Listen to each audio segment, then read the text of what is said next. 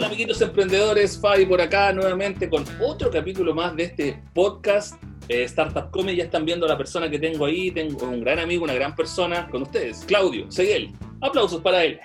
Aplausos para Claudio. Hola chiquillos, ¿cómo están? Hola, hola Fabi, Fabi, querido.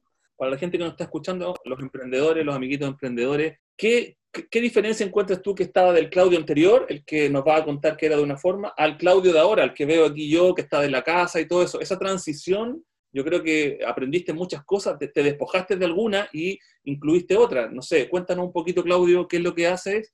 Sí, yo soy publicista, eh, vengo del mundo de la redacción, trabajé como redactor en varias agencias de publicidad. Y, bueno, después me fui metiendo en el mundo, eh, conocí un concepto hace ocho años atrás, nueve años atrás, que era el storytelling Em, lo leí en un libro eh, y me empecé a profundizar en el mundo del storytelling, me llamó la atención.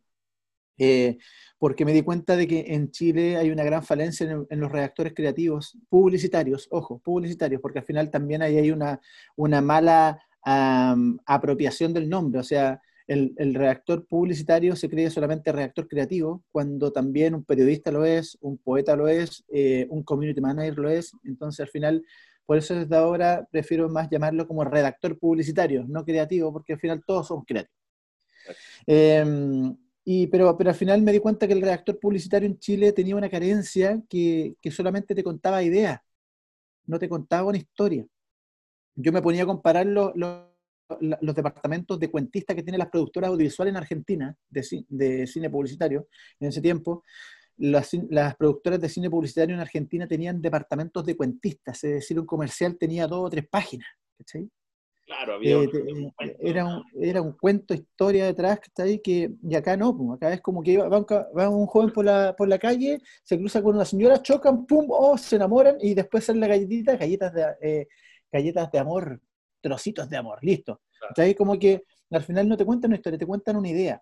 Y, ahí empecé a profundizar en libros de dramaturgia, de teatro, de cine, porque también te das cuenta que no hay libros de publicidad, de reacción publicitaria. Hay muy pocos, deben ser un par de libros que existen en Sudamérica, pero, pero no hay libros que te van a hacer como ser un reactor publicitario. Y ahí fui profundizando, me metí en el tema del storytelling y me empecé a dar cuenta de que, claro, había un área que, que, no, que no estaba eh, potenciada dentro del branding en sí, que era justamente el tema de la construcción de relatos de marca y que en inglés significa, significa brand story.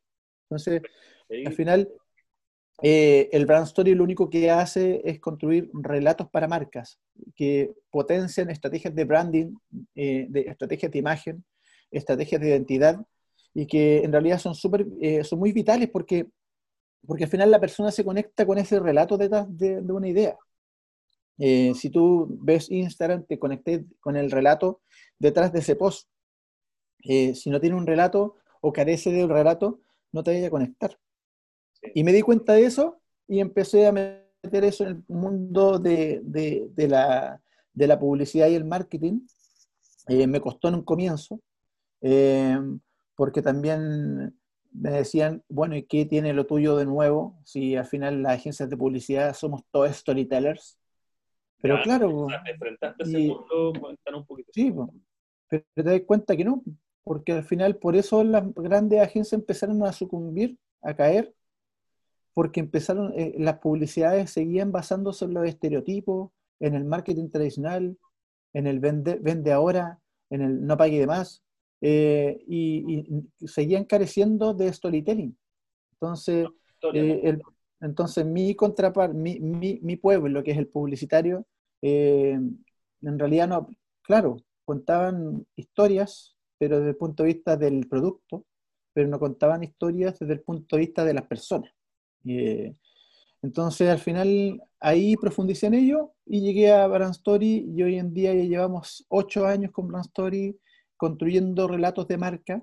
Eh, y que eso, bueno, llegan clientes de todo tipo, llegan clientes que uno también termina, yo tengo un área de diseño interna, tengo un área audiovisual, tengo ahora fotografía, eh, que dicen, oye, me gustó tu relato, necesito un logo, también te lo hago, o sea, al final es el desde, ¿sí? El desde, o sea, eh, diseño, publicidad, una campaña, el desde, para mí el desde eso y al final, pero, pero, pero, pero me gusta más el, el trabajo detrás bambalina, ¿sí? Eh, eh, el trabajo previo. Entonces, al final, poco a poco, algunas agencias se han dado cuenta, eh, sobre todo las de, eh, las de UX, me, han contactado mucho. con ella tenía un buen, una buena simbiosis porque... Cuéntale, a los amigos de, de emprendedores qué significa UX. UX eh, son las agencias que, se dedican a la diseño de experiencias del usuario en, eh, las redes sociales. Es decir, una, agencia que arma una página web. Eh, por ejemplo, me tocó un caso que trabajé con una agencia que llevaba dos bancos que eran del mismo dueño y, se dio cuenta de que las dos páginas web eran las mismas. Solamente cambiaban los colores y el logo. Y los títulos decían la misma, lo mismo las la, bajadas decían lo mismo, las ofertas decían lo mismo, y al final si tú te metes a un tema de personalidad de marca, los dos bancos eran totalmente diferentes. Entonces, ahí empezáis a darte cuenta de que en realidad eh, el relato o el storytelling es mucho más profundo de lo que se cree. No es solamente llegar y contar una historia. Y, y en ese sentido, los emprendedores, para mí, el mayor consejo para un emprendedor es que cuando tengan una idea o un proyecto detrás, eh, aparte de la idea, si van a construir una marca, siempre definen la personalidad de la marca y cuáles van a ser los tipos de relatos que esa marca va a decir, porque al final la persona se va a conectar con eso. Eh, una, una, charla que vi de Gianluigi Pimentel, que hace clase también en la Católica, y Pimentel mostró una slide que para mí fue, eh, la encontré bien, bien poderosa, bien simple. Él mostró distintos tipos de organigramas de empresas una tenía gerente general, otra tenía un director, otra tenía un CEO, debajo del gerente había un gerente de marketing, un gerente de producción, un gerente operativo, la otra tenía un gerente de persona. Er, y si tú veías los diferentes eh, eh, eh, organigramas de empresa, que eran tres, claro, varía un par de cargos, pero, pero la estructura es la misma. Claro. Y después de eso va y le pone el logo arriba a cada empresa. Aparece eh, en Tel aparece Movistar y aparece eh, WOP, ejemplo. Ah, wow. Entonces al final dicen, y ahí cambió todo. Ahí cambió todo porque, porque, porque al final em, tú justamente lo que estabas hablando, uno, uno o, le cae bien o le cae mal una marca. Entonces en ese sentido es importante saber cómo las personas em, enfrentan una marca. Eh, más en estos tiempos. A mí me extraña que la gente eh, le asuste esto cuando la tecnología ya la teníamos hace 10 años atrás prácticamente. Entonces, em, siempre tuvimos Skype, siempre tuvimos, inclusive, inclusive con, con, Messenger, también se podía hacer. Em, después Skype está hace tiempo Skype, o sea, hace tiempo que tú podías hacer videoconferencia.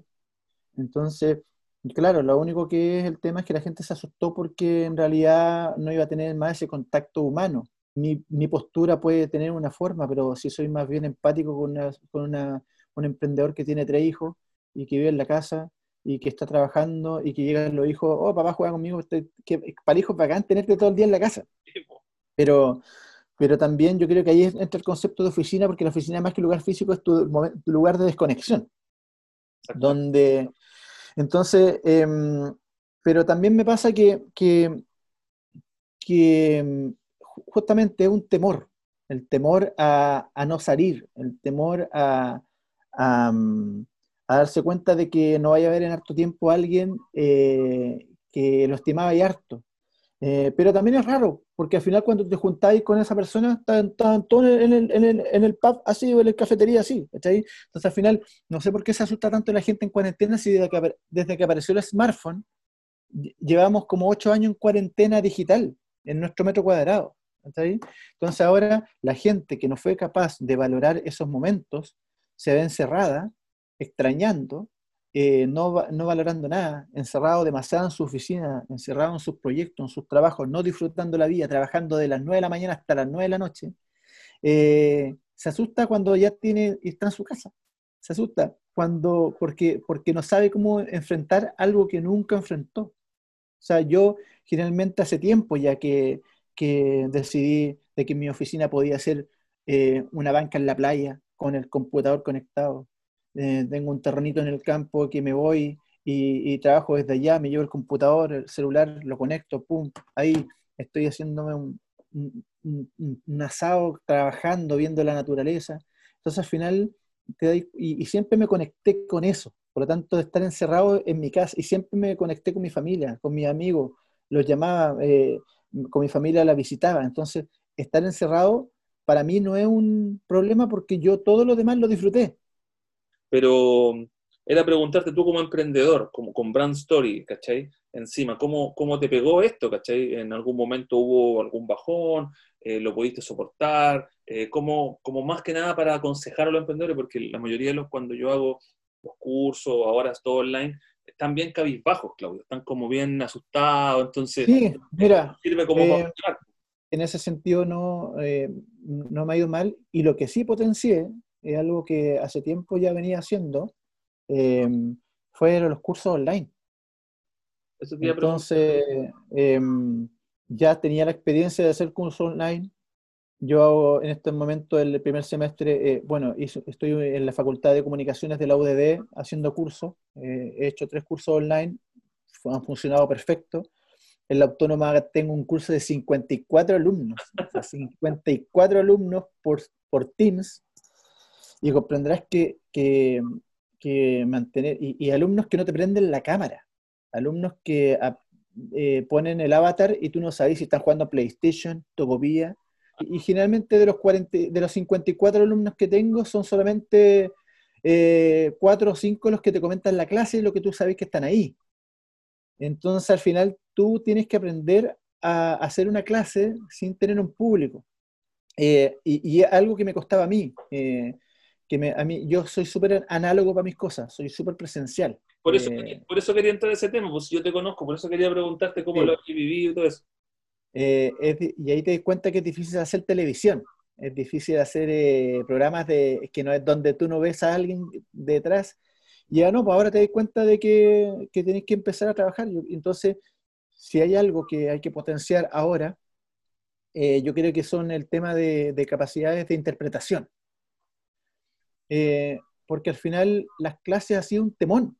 O sea, la universidad en que hago clases, los alumnos están en desacuerdo con los tipos de clase que hay virtual porque el profesor no sabe hacer clase virtual.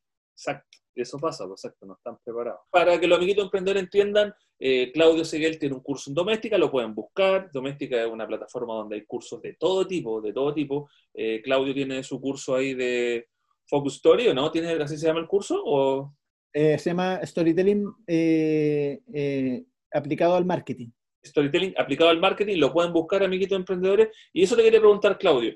¿Cómo, ¿Cómo es llegar ahí? ¿Cómo llegaste ahí? Cuéntale un poquito para la gente que, para que entienda que te contactaron, tú contactaste, cómo funciona el modelo, los profes, dónde se graba, detallitos, se graba en Chile, te tuviste que viajar, ¿cómo es? Cuéntale.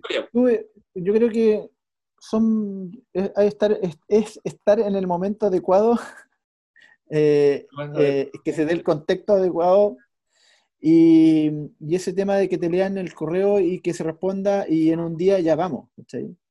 Eh, pero también, también pasa por analizar muy bien qué cursos habían en doméstica, en esa plataforma. Y yo me di cuenta que no, sí, y no habían cursos de storytelling aplicaba en marketing y yo, hola, soy Claudio y escribí directamente a, a, España, que son los dueños de allá. Y me respondieron al, al, día siguiente y corte a, a, dos meses ya estábamos grabando el curso. Eh, pero eh, ahora cuesta porque todo el mundo quiere hacer curso en doméstica, entonces lo tienes que postular. Entonces estuve en el momento adecuado y conversé con la persona adecuada. Eh, y, pero yo no lo hice pensando en quiero ganar plata en doméstica. Eh, creo que, ¿por qué? Porque mi negocio no está en el taller de persona a persona. O sea, yo, si hablamos de Lucas, yo no gano Lucas haciendo talleres a personas. Entonces, a mí me da lo mismo si mi curso se vendía eh, eh, en 10 lucas, 15 lucas, porque yo tampoco, mi, mi, audiencia no es el, emprendedor. y eso lo quiero dejar súper claro. Yo no, no, no haría negocios con un emprendedor y primero porque es mucho tiempo el que se, se ocupa eh, y tampoco es tanta la ganancia, quizás es más emocional. Eh, Entonces dije, ¿por qué no hacer un curso barato que lo haga doméstica? Y, doméstica tiene la visualización internacional. Yo, yo ahora en mi curso tengo casi 6.000 alumnos y me escriben hasta de Turquía. Fatmagul me escribió, Fatmagul me escribió. Claro. Eh, eh, de Brasil. De, tengo tengo eh, ahora hinchas por todos lados. Y eso me dio doméstica. Y también me, vi otros cursos de doméstica y, mi, evaluación del curso era agenda, lápiz, me puse a ver el curso y vi cuántas frases anotaba en los 20 primeros minutos de curso. Y había algunos cursos que yo no anotaba ni una frase. Y había otros cursos que yo llenaba. Ah. Entonces al final yo dije, primero, propósito, quiero hacer un curso que a la gente le guste y que realmente lo valore y que cada frase que yo diga la anoten en un cuaderno. Lo hice así. Segundo punto, ya, no voy a decir todo lo que, sé porque el curso vale 15 lucas. Entonces al final yo hice mi cajita, ahora Focus Story, la que está atrás, la hice, tengo mi kit, y al final dije, ¿sabéis qué más? Voy a hacer en el curso, voy a tirar toda la carne en la parrilla nomás. Me da lo mismo. al final esa, esa caja la puede copiar cualquier persona. ¿Qué pasa? Fue, cuando hice doméstica el año pasado, fue como que, si total, ahora puede ser que Dios no lo quiera, me, agarre coronavirus y me muera y me voy para el patio de los callados sin uno de mis conocimientos. Puede que. Oye, puede que, ¿dónde lo grabas? Puede que, ¿Puede, que puede que salga a la calle a la calle a comprar, me atropellen, me muero y no me voy con ni uno de mis libros, de mis contenidos. Así que, ¿sabéis qué más? Di todo lo que sepáis nomás. Y al final hay algo, mira, es lo importante. Cuando, antes de que de, de los estudios domésticos, hay algo que me he dado cuenta. Cuando tú construyes una marca personal, la gente te quiere a ti. Yo puedo enseñar todo lo que sé de storytelling, pero hay algo que nunca van a tener que soy yo. Claro, sí, pues, obvio. Y ahí tiene que ver con el tema de la autoestima, de tus capacidades y de no tener miedo de que alguien lo replique. A mí me encanta que salgan nuevos competidores al, al tema porque al final en storytelling son muy pocos. Entonces, una vez perdí un, perdí un negocio porque, porque la, agencia que lo hizo, alguien que había hecho el curso conmigo, que trabajaba para una empresa, y la agencia, la empresa de ellos eran 100 personas y nosotros éramos dos o tres. Entonces, el otro lo hizo pensando en que porque eran 100 personas, eran mejores. Claro, sí, pues eso pasa. Eso pasa. Después corte, dígame. ¿Y cómo lo, cómo lo graban? Cuenta un poquito eso para que... no, doméstica, doméstica profesional. Yo creo que eh, sufrí con, grabando el curso doméstica por lo exigente que son. Eh, tienen, en cada país tienen un estudio de grabación. Eh, los, los, ¿cómo se llama? Los, cada capítulo es grabado. yo me, en mi curso de, de, que dura casi cuatro horas, lo grabamos durante una semana eh, de 9 de la mañana a 7 de la tarde. Para resumir después eso, porque es difícil grabar a pantalla, ahí ya es más televisión, eh, hacer, hazte esta toma de acá, y después viene el proceso donde ellos revisan tu curso, lo editan todo y dicen, Claudio, ¿qué? En el curso tú dijiste esto. Falta el PDF de eso y tienes que armar los recursos adicionales. Es un proceso completo, es bien...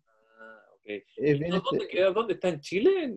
¿En algún lugar? ¿En la oficina en Providencia? Sí, de hecho, eh, eh, en Doméstica en Chile tiene un socio mayoritario que es eh, Rodrigo. Rodrigo es el dueño de Doméstica en Chile. Rodrigo, Rodrigo. el apellido. No, te voy a decir que Rodrigo, porque. sí, si no te lo digo. Teniente Dan ya no hubiese dicho un improperio. Sí, pues ya lo Sí.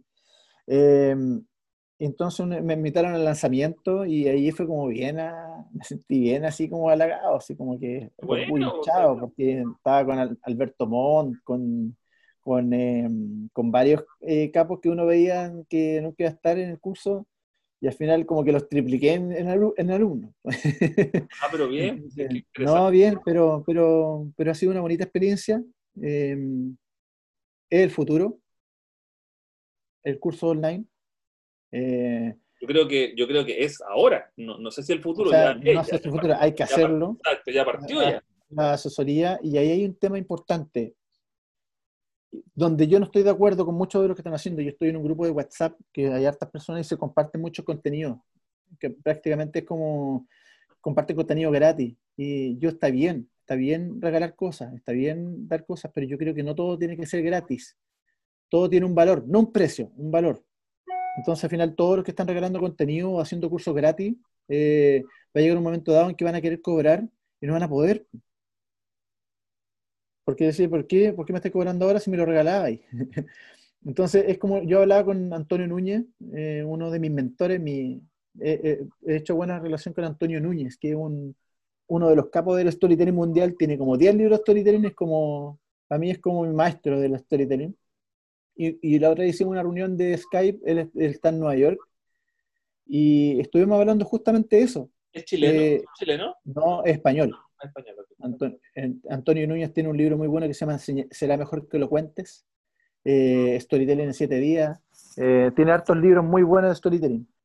Eh, y, y, hablábamos justamente de eso, que, que, hay que romper, o ahora hay que romper con el paradigma. Eh, lo presencial no es más caro que lo online. Eh, que yo de una charla online no quiere decir que te vaya a cobrar 10 veces menos que si lo hubiese presencial. La gente tiende a confundir eso, que al final lo que tú estás pagando el contenido. Eh, da lo mismo por donde lo des. Entonces, en ese sentido, para los emprendedores o para ti mismo, Fabián, eh, no se trata de regalar los cursos, tampoco se trata de hacerse millonario, pero también es de valorizar el contenido y ver un precio, y ahí sí ponerte en el lugar de la otra persona que está comprando, saber qué precio podría pagar esa persona, cuál sería un precio considerado con ella. Pero, pero yo creo que se da un fenómeno súper extraño que ahora yo me di cuenta de eso. Um, estoy dando actualmente todos los lunes un curso de storytelling con, con ocho personas y de esas ocho personas, cinco eh, compraron mi curso en doméstica. Eso eh, me da a, también una doble eh, motivación, que es que yo tengo que hacer un curso y no decir lo mismo que dije en doméstica, para empezar. Para que no repensar. Pero, pero cuando te das cuenta de que el que se inscribió el curso era para pa verte a ti en vivo. Claro, para claro. poder entablar una conversación. Me, y, y, la respuesta claro. fueron, yo, yo, hice tu curso en doméstica, pero ahora, hoy qué emoción tenerte a ti hablando contigo. O sea, pagué, pagué para, para conversar contigo. Es como que, es lo que- es cuático eso- lo que se dio. eso quería llegar, pues, buen- buena, pues. Eso es lo que quería, a lo que quería llegar. Al final es como que el, el- el- el- tu, tu paciente quiere, quiere saber cómo se mejora y qué recomendaciones o qué receta le das tú. Eh, que en el curso de doméstica es más difícil, porque piensa que es difícil responderle a 6.000 alumnos. Claro. Entonces, Todavía, todavía les tienes que responder o ya no, ya no se responden, o todavía. siempre, todos los días. A mí me llegan 200 mails de doméstica todos los días, pero en realidad, eh, bueno, no todos hacen los proyectos, pero, pero tenéis que, tenéis que estar todos los, los, los, los días respondiendo. Oye, oye, Claudio, bueno, no sabía eso. eh, yo he tomado algunos cursos en doméstica, he visto algunos, hay unos, había unos súper baratos de cosas como para tenerlos, los tengo ahí, pero no sabía que siempre quedas como no amarrado la palabra. El profe en general queda como tomado, y eso, ¿cómo se valoriza tu tiempo? Como que tienes que responder estos correos, que siempre te va a quitar tiempo a largo plazo. porque al final, ¿no? sí, porque al final, eh, ojo, eh, eh, hay un poco en términos de, de, nego- de- como el modelo económico de doméstica, es que igual tú tienes una remuneración mensual, Ah. dependiendo de la cantidad de cosas. Entonces, Ya, al final es eso como no que... sabía. Eso no te pregunté, Sí. ¿te pagaban por curso, por alumno inscrito? Una, un No? Lógicamente tú grabas el curso y después tienes un porcentaje de, de- de- de las ventas como cualquier otro negocio. Eh, pero, pero el modelo norteamericano me gusta, a mí de la universidad norteamericana que, eh, eh, que, que, mm, como que en- ponen una balanza el 50% de tu vida profesional, pero también el 50% de tu vida, experiencia de vida. Es decir, en, est- en Estados Unidos un, maestro de la construcción un mecánico que estuvo sostener 40 años eh, también puede hacer clase.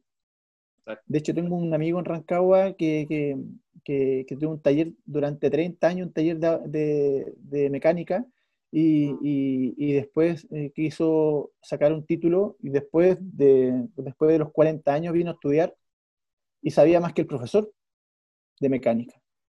Entonces, al final, un título aguanta mucho. Eh, y ahí, claro, hay cosas que te benefician. Por ejemplo, me pasa con el tema del libro. Antes de que yo no tuviera los libros, y también lo hemos hablado ese tema, eh, no, no, vendía tanto. Escribí dos libros y ahora soy un experto. ¿Cachai? Ya, claro, como que, te, como que está eso de validación todavía. Entonces, al, final mi libro es un asco, ¿cachai? Puede ser que mi libro sea un asco, y, pero no, tenés un libro, eres un experto, ¿cachai? Entonces hay cosas que te validan y otras cosas que no. Em, y mi consejo en realidad para un emprendedor que a lo mejor no tiene las lucas para estudiar, haga cursos chicos. Eh, los cursos, aprovechen de que los cursos valen barato. Eh, em, cursos de fotografía, cursos de teatro, cursos de... Piensa que el curso que me inscribí yo de, el de el que van a dar en masterclass de, interpretación costaba 14 lucas. Claro. O sea, aparte también, Claudio, para complementar un poco, encuentro que encuentro toda la razón, de que hay, está, está YouTube, o sea, hay libros, está YouTube, o sea, lo que nosotros, por lo menos yo, y que creo que tú también, yo trato de implantar siempre esa semillita en la mente de los emprendedores del hambre voraz de estudiar, de aprender, de leer, de buscar. Tenemos Google, está YouTube, hay libros, como dices tú, hay cursitos gratis. para mí, comprarse libros es una inversión. Eh, ya hice un magíster, eh, pagué harta plata por el magíster y no volvería a hacer otro magíster. Eh, hice el magíster más que nada por tener un título de magíster. O sea, paréntesis, ahí adentro tú tú tenías conocimiento, no había un, algo que, que, tú me dijeras, Fayán, ¿sabes qué? Hacerlo es una hueá de la raja porque vino Elon Musk a hablarnos y toda la cosa. No, no, de hecho, de hecho se me hizo demasiado fácil el Magister y ahí te, o, hay dos posibilidades, o el Magister era básico o era fácil, o tú o uno sabía más de lo que realmente creía que sabía. Exacto. Yo creo que audio. Y para mí el tema importante es de, es de leer, de ver diferentes autores. Y, y, generalmente los libros que estoy comprando ahora son libros de temas que no manejo.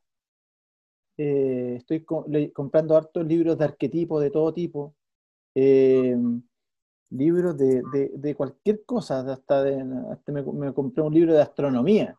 Entonces al final es como que Em, creo que hoy en día el éxito está en eso. Entonces, al final, si hay un emprendedor que invierta, que invierta, claro, yo sé que para, alguna, hoy en día, hoy, hoy, 15 lucas para una persona puede ser mucho. O sea, ya que estamos hablando de los libros, ¿cómo fue este proceso, Claudio? ¿Cómo, fue que tú dijiste el primero, voy a hacer este primer libro? Yo, yo hace tiempo que quería hacer un libro, desde cuando, cuando hice el festival Copywriter, que era el festival para reactores creativos, que este, lo voy a volver a hacer online. Ah, bueno. Va a ser 100% online un adelanto. Yo tenía una idea, había escrito un libro que tenía ya 20 páginas, que era un manual para, era un manual para redactores creativos, un libro de, de redacción creativa publicitaria, y lo dejé ahí. Después conocí el storytelling y claro, eh, me di cuenta de que el libro realmente era malo. Y, ahí hay que tener una autocrítica, uno en decir, ¿sabéis que lo, que estáis haciendo en realidad es más de lo mismo?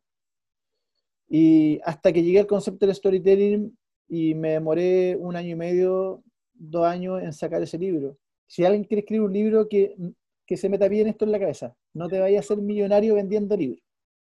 O sea, J.K. Rowling, esa leyenda sí, pero, claro. pero, pero tú no porque los negocios de, y los contratos de las editoriales en Chile y en el mundo en general eh, no son buenos. Eh, eh, generalmente es el 90% para la editorial, porque pone todo, y el 10% para el, escritor del libro. Ahora bien, yo quería sacar un libro, por lo tanto, como sabía no era un negocio, dije, bueno, bacán, acepto, y, en la primera edición de Brand Story hubo 500 ejemplares recibí súper poca plata de ese, de libro. Yo creo que el, me acuerdo que el único cheque que recibí de esa fue un cheque por 200 lucas.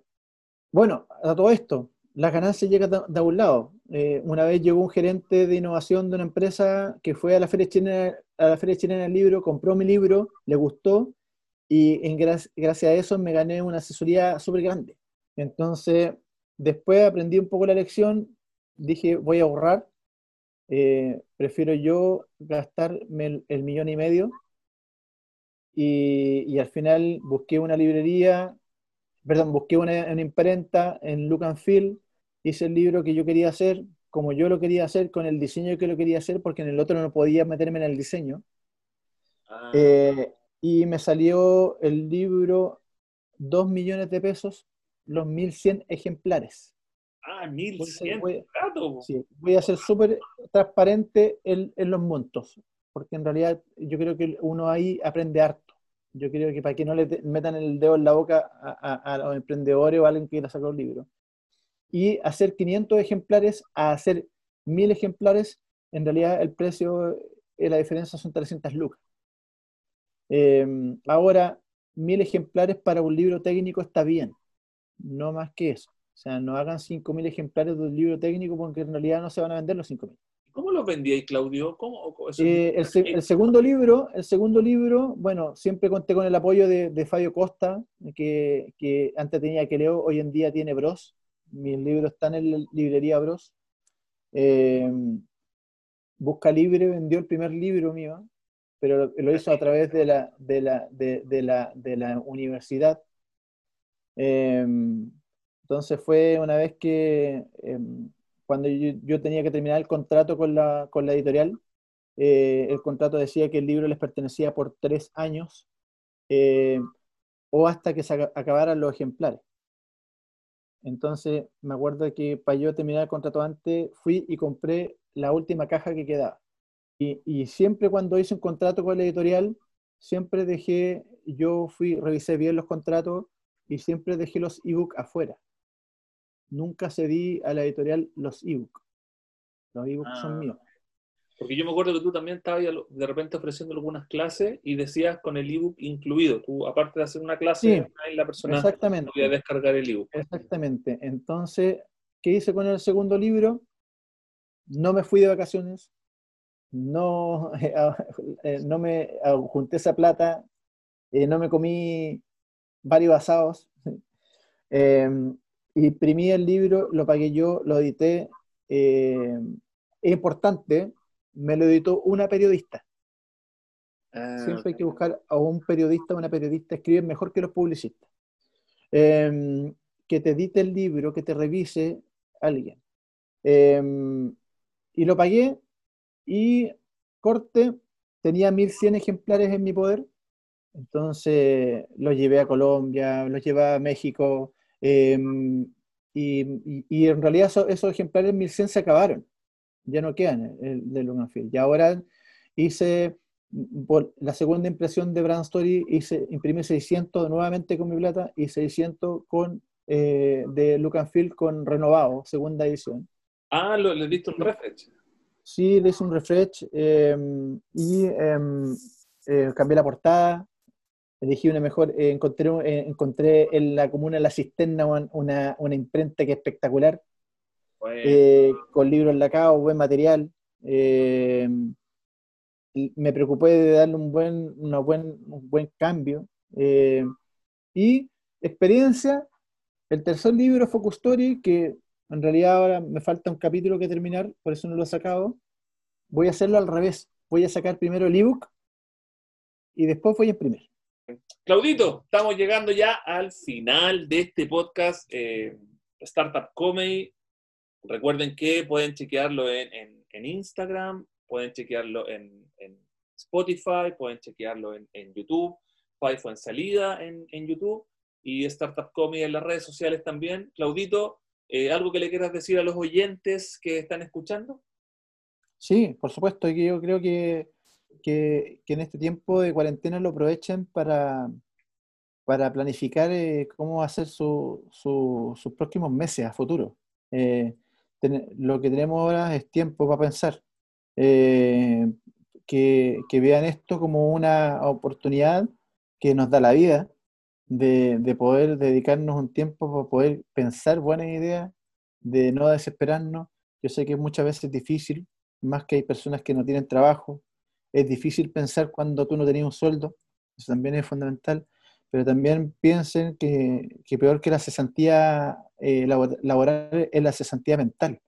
Entonces, en ese sentido, mi consejo es que, que vayan creando nuevas cosas, que vean cómo vienen las tendencias. Creo que hoy en día eh, eh, el momento no, no, no, no, hizo ponernos como a todos en el mismo nivel. y el que aproveche las oportunidades eh, el que invente algo nuevo eh, le va a ir súper bien. Eh, entonces, en ese sentido, que no caigan en la desesperación de si no le están resultando las cosas, no están contratando gente, eso que lo entiendan, no están haciendo ahorros de presupuesto y eso también, pero no, no, dejen de creer en, en, que pueda ser posible un proyecto. Y yo creo que eso nomás grandes palabras, pues harta fuerza, amiguitos emprendedores que están escuchando, y reír también, Claudito, es importante reír. Sí, por supuesto. Por supuesto. Oye, ¿queréis recomendar algo? Da las redes, tírate todo, las redes sociales, eh, algún librito, te cerráis con un librito, una recomendación. Son los libros de, que yo les digo, los libros de serpiente chica, de veneno de serpiente chica, chiquititos pero, pero potentes, por ejemplo. A ver, ¿cómo se escribe? Para cachar, ponelo para que se vea. Ahí está. Byung Byun Chun Han. Tiene este que se llama La salvación de lo bello. Tiene este que se llama eh, La agonía del Eros. Claudito, cerramos el podcast, estuvo maravilloso, hablamos, pasamos por bastantes temas motivacionales, emprendedores tienen que ponerle bueno. Así es que, ¿dónde te pueden encontrar, Claudito? En, en brandstory.cl que en este momento dice página en construcción. Pero ya, ya, Es que estoy haciendo una página nueva. Ah, pero muy bien. Estoy, haciendo mi propio, estoy, haciendo mi propia plataforma porque en realidad los libros los voy a vender yo a través de la página. Entonces, y, pero me pueden encontrar en las redes sociales en Brand Story Latam o en Claudio Seguel R, en cualquiera de esas dos. Claudito, lo dejamos hasta acá en este hermoso capítulo de Startup Comedy Podcast. Eh, emprendedores, a ponerle bueno. Nos despedimos. Chao, Claudito. Gracias por todo. Chao, chiquillos.